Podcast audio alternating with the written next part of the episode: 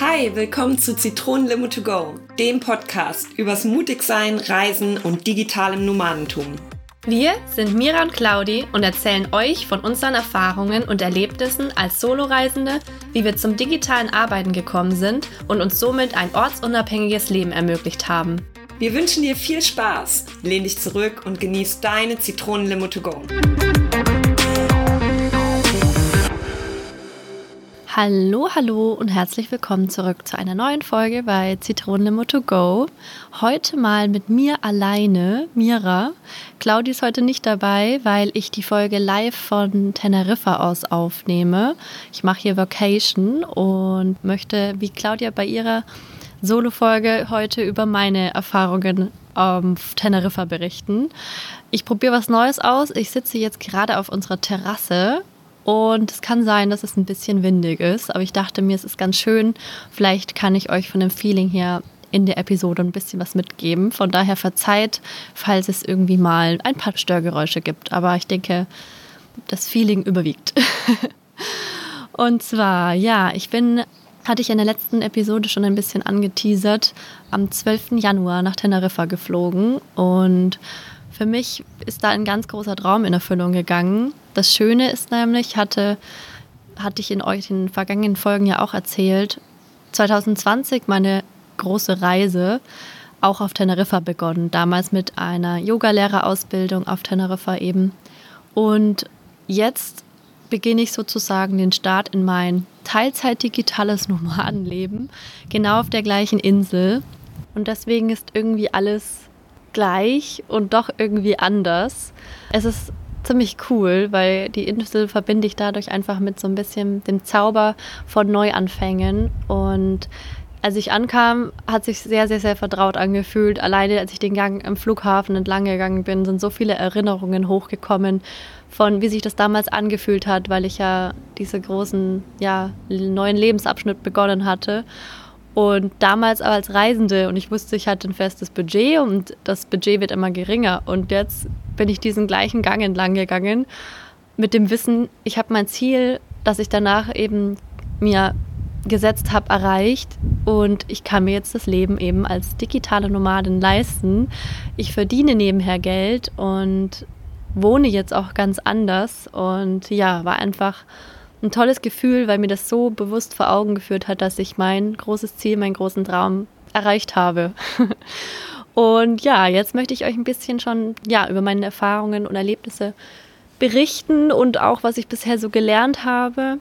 Wir sind jetzt ungefähr, wir haben ein bisschen über zwei Wochen hier. Und es ist tatsächlich, also es ist sehr, sehr schön. Das Wetter ist deutlich besser als in Deutschland. Ich bin ganz froh, dass ich wirklich dieser Kälte ein bisschen entfliehen konnte.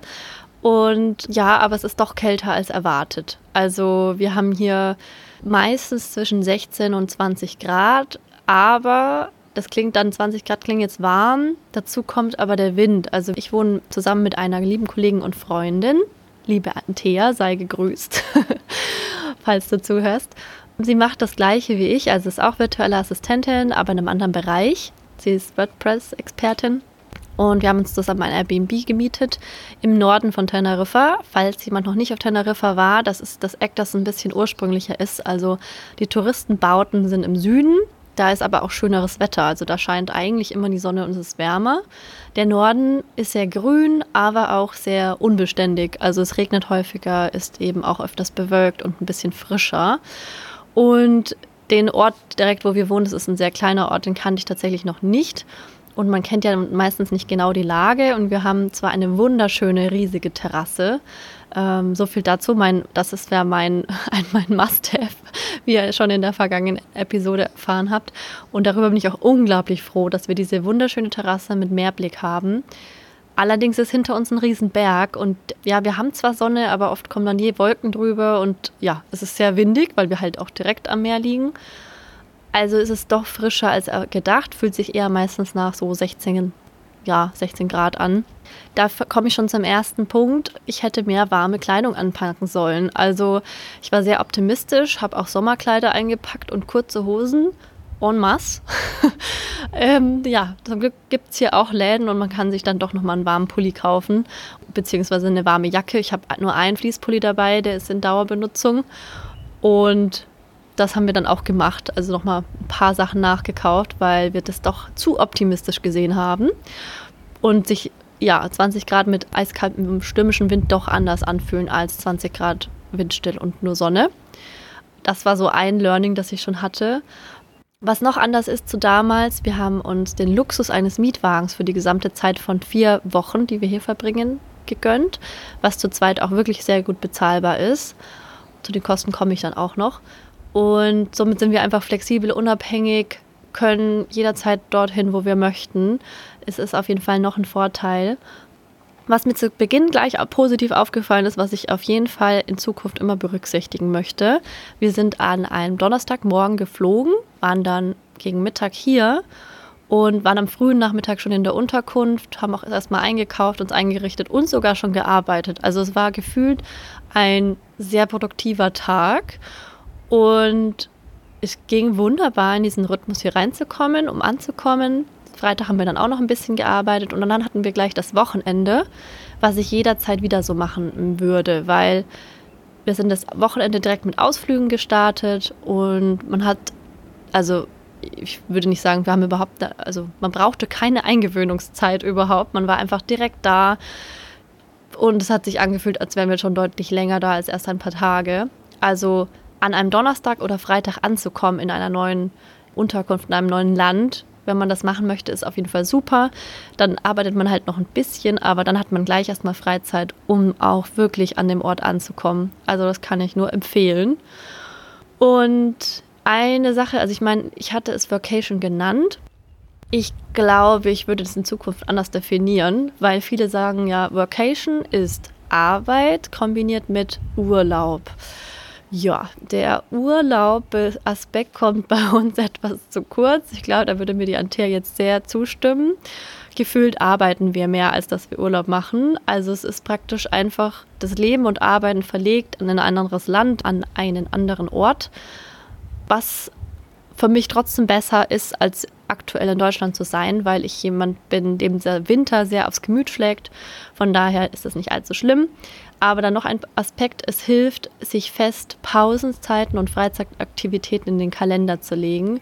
Das haben wir dann etwas später bemerkt, ähm, diese Woche das erste Mal eingelöst, um auch unter der Woche mal rauszukommen. Und da waren wir gestern einfach mal im Nachbarort, haben dort gefrühstückt. Zum Glück hat die Sonne geschienen. Wir hatten gutes Wetter, haben den Ort erkundet und das tat gleich so gut. Hat wieder einfach uns gepusht, Erholung geboten und ja, dafür mussten wir aber uns das beide fest in den Kalender reinlegen. Das ist auch so ein Punkt. Wir haben ja beide Termine, wir haben beide Videocalls. Ich würde mir das nächste Mal die Unterkunft noch genauer anschauen, wobei man das nicht immer alles so akkurat sieht auf den Fotos bei Airbnb. Wir haben jetzt ein, also Küche und Wohnzimmer sind zusammen und es gab einen Küchentisch, den wir dachten, den nehmen wir als Arbeitstisch. Der hat sich aber als sehr, sehr klein und wackelig herausgestellt. Da kann maximal eine Person dran sitzen. Und auch das, wenn man sich so dicht gegenüber sitzt, ich glaube, da können die wenigsten Leute konzentriert arbeiten. Also haben wir zum Glück unten im Schlafzimmer, also unsere Wohnung ist auch aufgeteilt auf zwei Etagen, noch einen Tisch gefunden, den dann nach oben verlegt und haben jetzt sozusagen zwei Arbeitstische. Sprechen uns aber auch immer ab, wann hat der andere Termine, damit wir uns nicht ganz so sehr in die Quere kommen, weil man natürlich doch mithört oder es lauter ist, wenn der andere auch einen Videocall hat.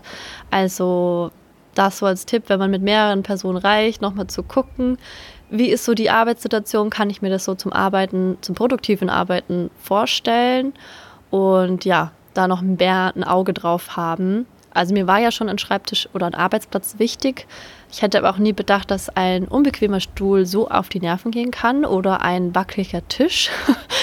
Eigentlich wollten wir auch mehr draußen arbeiten. Dazu kommt aber, dass es einfach meistens, bis auf jetzt, jetzt habe ich gerade heute wirklich Glück, super windig ist und man sich null konzentrieren kann, beziehungsweise die Sonne auf dem Bildschirm blendet. Ich kann dann einfach nicht konzentriert arbeiten, wenn ich da mit zugekniffenen Augen auf den Bildschirm gucke. Also dieses Bild vom hatten wir ja schon mal vom digitalen Nomaden, der da am Strand sitzt oder am Pool und arbeitet, ist eher utopisch. Also so sieht die Realität meistens nicht aus. Dafür ist es bei uns sehr ruhig. Also wie ihr auch jetzt hört, man hört vielleicht, wenn den Wind, man hört das Wasser von einer Bananenplantage plätschern, was ganz schön ist. Aber ansonsten ist es total ruhig. Und das ist wieder ein Punkt, ein Pluspunkt. Einerseits, man kann hier halt wirklich entspannen und in Ruhe arbeiten. Als nächstes hätte ich gedacht, ja, muss ich mehr Augenmerk drauf legen, wo liegt die Unterkunft. Also wir haben uns vorgestellt, irgendwie dachten wir, dieser kleine Ort ist irgendwie näher an dem eigentlichen Ort, den wir dachten, wo wir sind. Auf jeden Fall ist dieser Ort mitten, also es ist eine Straße durch Bananenplantagen. Hier gibt es nichts, also gar nichts, kein Supermarkt. Es gibt, glaube ich, eine Bar, aber das war's. Das heißt, wir machen halt auch wirklich nicht so, man muss alles ein bisschen mehr planen, um rauszukommen. Als nächstes würde ich bestimmt in einem größeren Ort, das wäre hier als nächstes, also ein schöner Ort ist Puerto de la Cruz im Norden, eher dort wohnen. Das heißt, dass man auch mal einfach in der Mittagspause schnell rausgehen kann, um die Ecke sich einen Kaffee holen, mal woanders essen und nicht viel großartig überlegen muss, um zu gucken, ob man das jetzt wieder zeitlich schafft mit anderen Terminen. Ähm, ja, das macht man hier halt nicht. Und auch der Strand dachten wir wäre näher zu erreichen, aber der ist auch schwierig und weit. Also ja, den Ort, wo die Unterkunft liegt, einfach näher betrachten im Vorhinein, soweit man es denn kann. Ein weiterer Punkt ist, der mir aufgefallen ist, den ich zwar auf dem Schirm hatte, ist die Zeitverschiebung. Und das ist ja glücklicherweise zu den Kanaren nur eine Stunde. Deshalb habe ich auch gedacht, naja, das ist jetzt nicht so schwer, ist ja easy peasy. Aber man hat das einfach trotzdem nicht ganz auf dem Schirm am Anfang. Man muss erstmal seine Systeme umstellen, den Rechner umschalten. Dann sind manche Programme, also wir nutzen sehr viel digitale Programme, wo man sich auch online einloggt. Manche schalten das automatisch um, manche nicht. Also man muss die ganze Zeit checken, habe ich jetzt den Termin, sehe ich den in deutscher Zeit oder sehe ich den in meiner Ortszeit. Dementsprechend sind mir am Anfang ein paar Fehler unterlaufen, beziehungsweise, also es hat dann schon alles noch hingehauen, aber ich habe einfach die Zeit verwechselt. also da immer mehr drauf achten und sich überlegen, welche Systeme man jetzt in welche Uhrzeit schaltet. Das denke ich ist halt noch das Glückliche, wenn man anfängt mit einer Stunde Zeitverschiebung. Ich stelle mir das sehr kompliziert vor bei mehr Stunden Zeitverschiebung. Was mir noch einfällt, ähm, was uns hier ganz gut hilft oder mir hilft, besser gesagt, ist es wirklich feste Routinen zu beachten, einzuhalten, sich einzubauen. Also ich bin auch ein bisschen so ein Routinen-Fan. Ich habe daheim eigentlich auch meine Routinen, sei es jetzt regelmäßig Sport zu machen oder ja, wann fange ich an zu arbeiten, wann mache ich Feierabend, wann habe ich Freizeit. Und das ist gerade hier auf, ich nenne es jetzt immer noch Vacation, umso mehr wichtig, weil wenn man sich diese Freizeitaktivitäten und die Pausen nicht reinlegt, dann nimmt man sie nicht. Also ich hätte gedacht, dass ich doch vielleicht ein bisschen mehr Freizeit habe hier. Aber irgendwie gerade am Anfang haben wir beide unglaublich in die Tassen gehauen und doch mehr gearbeitet als gedacht. Und wir hätten, wie gesagt, auch schon früher einfach anfangen müssen und uns mehr Ausflüge unter der Woche reinlegen. Das machen vielleicht jetzt nächste Woche auch nochmal aber auch einfach kleinere Pausen wie spazieren gehen. Also es klingt so banal und einfach und ihr denkt für euch vielleicht jetzt auch, warum macht ihr das nicht einfach? Aber wenn man so in seinem Tunnelmodus ist oder dann, also es fällt erstaunlich leicht, einfach in seiner Arbeit hier zu versinken, weil man ja drinnen hockt und auch vielleicht auch sehr leicht vergisst, dass man eigentlich gerade in einem anderen Land ist und doch das genießen könnte. Und halt der Punkt dazu kommt, dass wir halt so, ich sag jetzt mal ein bisschen abgeschiedener liegen dass man dann doch nicht so sehr rausgeht. Wie gesagt, der Strand ist schwieriger zu erreichen. Hier gibt es keine Cafés oder so, um die man mal in, ums Eck gehen könnte. Alles ist so mit einer Minimum halben Stunde Fahrzeit entfernt. Das macht das Ganze ein bisschen schwieriger. Und da habe ich gemerkt, hilft mir zu sagen, ich nehme einen halben Tag frei. Also wir haben es jetzt bei gestern so gemacht, dass wir gesagt haben, wir haben zwei Stunden gearbeitet, sind dann um glaube 10.30 Uhr in den Ort gefahren zum Frühstücken, sind da rumgelaufen und waren um 14.30 Uhr wieder in unserer Unterkunft und haben dann noch gearbeitet. Also so, das fand ich ganz gut. Oder man macht es vielleicht auch andersrum. Ich kann mir für mich noch besser vorstellen, weil ich bin eigentlich tatsächlich morgens eher produktiv, dass ich sage, ich nehme mir den halben Tag, arbeite bis 14 Uhr und danach blocke ich mir den Tag, informiere auch meine Kunden und habe einfach noch einen halben Tag Freizeit. Das heißt, dann kann ich auch noch mal weiter wegfahren, noch mal was erkunden. Und wir haben uns auch eine Liste im Vorhinein gemacht, was uns denn so wichtig ist, von der Insel zu sehen, was uns interessiert. Wir haben uns die Wochenenden aufgeschrieben, also wie viele wir haben und dann mal grob geplant, was wir da so unterbekommen und haben aber auch gemerkt, dass man irgendwie sich doch nicht so viel nicht vornehmen sollte, weil man auch, ja, es ist, tut gut, mal Luft für spontane Aktivitäten zu haben oder es auch anstrengend ist, wenn man sich jetzt jedes Wochenende vollpackt und es auch einfach mal schön ist, da mal auszuschlafen, in den Tag hineinzuleben und ganz entspannt was zu machen. Wir haben bisher ähm, ein, also ich habe mir schon ein paar meiner Träume jetzt erfüllt, was recht schön ist, was ich nämlich damals bei meinem Besuch auf Teneriffa nicht erlebt habe. Wir waren gleich zu Beginn im Anaga-Gebirge, das ist auch im Norden. Und ein, ja, ich glaube schon Urwald, sehr, sehr ursprünglich und sehr, sehr schön. Also da oben war es dann noch frischer, aber es hat sich absolut gelohnt, weil man einfach durch den Wald läuft und dann teilweise richtig spektakuläre Aussichten aufs Meer, auf Punta del Hidalgo, das ist so ein Ort im Norden hat. Und da oben bläst natürlich auch ordentlich der Wind. Also allzu lang konnten wir uns nicht aufhalten, aber es war auf jeden Fall sehr, sehr schön. Und da gibt es noch einige mehr Wanderwege, die ich irgendwann auch mal noch anschauen muss. Und was haben wir noch gemacht? Wir waren ja in La Laguna, das ist so ein historisches, schönes Zentrum bei Santa Cruz, der Hauptstadt der Insel. Da wohnen eher so ja, viele Studenten, es gibt bunte Häuser, schöne Cafés leider das Wetter nicht so mitgespielt. Es hat geregnet, war sehr kalt und dementsprechend ja, sah die Stadt auch nicht so schön aus, wie ich sie in Erinnerung hatte, aber hat sich trotzdem auch gelohnt. Dann waren wir eigentlich auch gleich zu Beginn schon an einem super schönen Strand mit schwarzem Sand. Da musste man ein bisschen hinlaufen und die Klippen runter und das lag so ein bisschen versteckt. War tatsächlich auch sehr gut besucht, dafür, dass es ja jetzt eigentlich gar nicht mal ja, so warm ist. Und wir waren tatsächlich auch im Meer. Baden kann man es jetzt nicht nennen, da war, weil er im Norden liegt, die Brandung zu stark. Man durfte sich nur so ein bisschen ja, die Füße nass machen. Aber es war trotzdem einfach toll, weil im Januar am Strand zu sein und im Meer zu stehen, ist richtig, richtig cool. Aber auch daran denken, dass man sich eben jetzt nicht so, also jedenfalls zumindest hier, keinen großen Badeurlaub ähm, erträumen kann, außer man ist dann doch da ziemlich abgehärtet. Ich vertrage das kalte Wasser jetzt nicht ganz so, von daher immer nur kurz, aber es ist natürlich trotzdem total schön. Und mein absolutes Highlight, was ich wirklich absolut genossen habe, war für mich die Whale Watching Tour.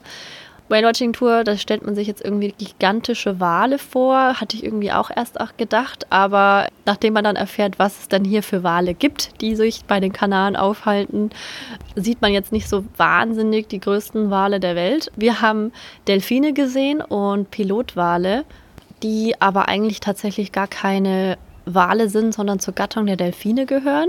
Und ja, wusste ich auch nicht. Es war aber an sich einfach so cool. Wir hatten das perfekte Wetter. Also dazu sind wir nach Los Gigantes gefahren. Das ist praktisch einmal im Nordwesten der Insel. Und das ist bekannt ebenso für seine gigantischen Klippen, die wir jetzt, wie wir auf der Tour erfahren haben, die einzige Möglichkeit sind, ich glaube, in Europa einen Vulkan von innen zu sehen. Also mal hier ohne zu wissen, für die, die das nicht wussten, ich wusste das tatsächlich bisher nicht.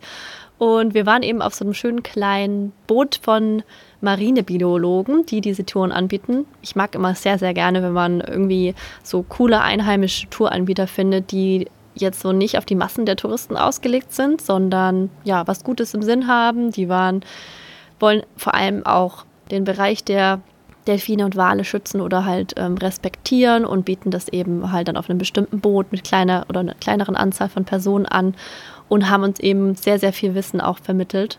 Und die Delfine am Anfang sind tatsächlich mal richtig schön rausgesprungen, konnte man sie richtig sehen und ansonsten eher mehr von der Oberfläche. Also sie sind kurz aufgetaucht, aber mehr als den Rücken hat man jetzt gar nicht so gesehen. Klingt wahrscheinlich für Außenstehende jetzt mega langweilig, aber alleine, also das Boot war auch sehr nah am Wasser, also sehr niedrig alleine neben diesen Tieren da zu sein, war für mich einfach, das ist ein unbeschreiblich schönes Gefühl. Das kann man oder kann ich jetzt nicht so wirklich in Worte fassen. Aber wenn man auf diesem Boot ist, bei dem Wetter, auf dem freien Meer und diese Tiere neben dir sind, das ist unbeschreiblich schön. Ja, also damit habe ich mir einen großen Traum erfüllt. Dafür hat sich das auf jeden Fall gelohnt.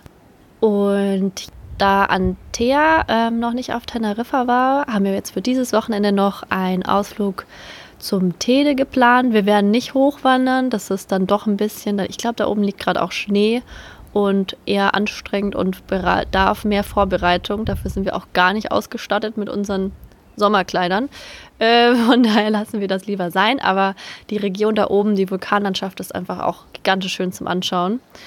Und ja, so viel mehr haben wir dann auch gar nicht mehr vor. Vielleicht ein bisschen hier, ja, den Norden noch weiter beobachten, gar nicht mal die Fahrzeit in den Süden. Das ist halt auch so eine Sache, wenn man sich das auf Google Maps alles immer so anschaut, wo man hin möchte. Ich weiß nicht, ich, vielleicht romantisiere ich mir das auch immer und denke mir, naja, das ist ja nicht so weit. Und die Stunde, die anderthalb Stunden kann man schon fahren.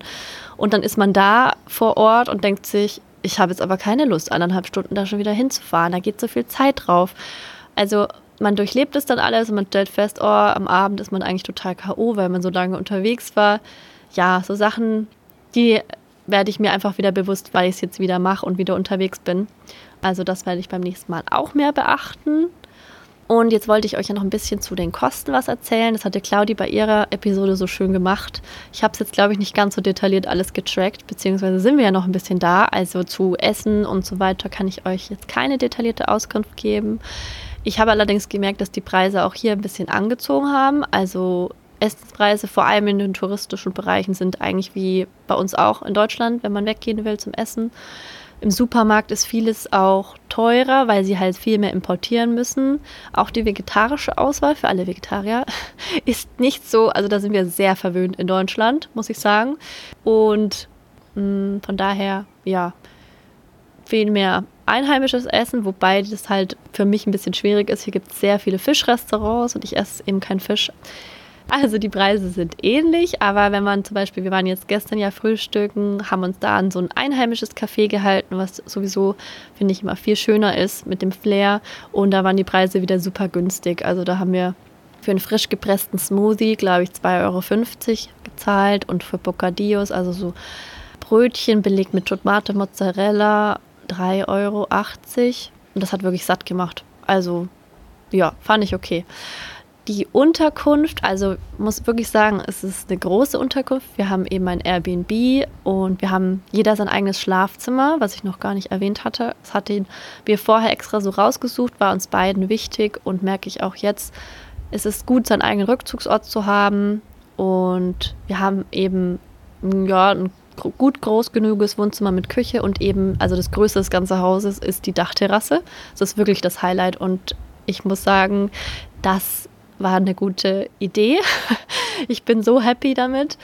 Dafür haben wir jetzt 1000, ca. 1400 Euro für einen gesamten Monat gezahlt. Also jeder zahlt, nee, 1350, genau. Und den Mietwagen, der ist tatsächlich ein bisschen angestiegen. Ich weiß noch, vor zwei Jahren hat man für 100 Euro pro Woche einen guten Mietwagen bekommen. Jetzt zahlen wir ein bisschen mehr. Für vier Monate waren es jetzt, glaube ich, 680 Euro.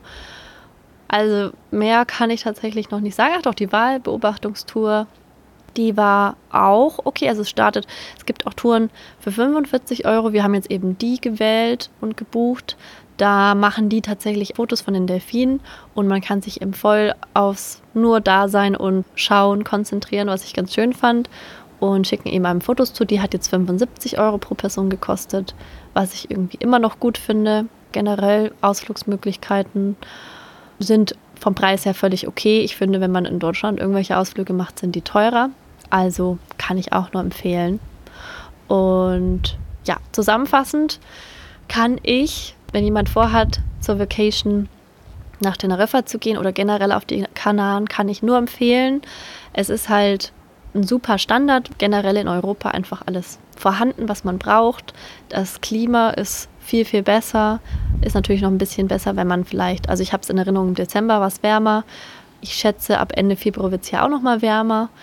Das Internet, das wir hier haben, ist super. Man findet auf jeden Fall Unterkünfte mit getrennten Schlafzimmern und einem Arbeitsbereich. Mietwagen ist alles super easy zu mieten. Man kann es im Voraus reservieren oder auch erst vor Ort. Also machen auch sehr viele Menschen. Ich habe ähm, tatsächlich auch eine von meinen ehemaligen Kunden auf der Straße getroffen. Ganz verrückte Geschichte. Und ja, also, wenn ihr das vorhabt, Hier ist der Push, den ihr vielleicht noch benötigt. Kann ich auf jeden Fall nur empfehlen. Entflieht im Winter, ab in den Süden und einfach mal machen. Ja, ich hoffe, euch hat die Episode gefallen und ihr konntet für euch was mitnehmen. Und ich hoffe, es sind ein paar sonnige Vibes von Teneriffa jetzt nach Deutschland geflogen. Bis zum nächsten Mal.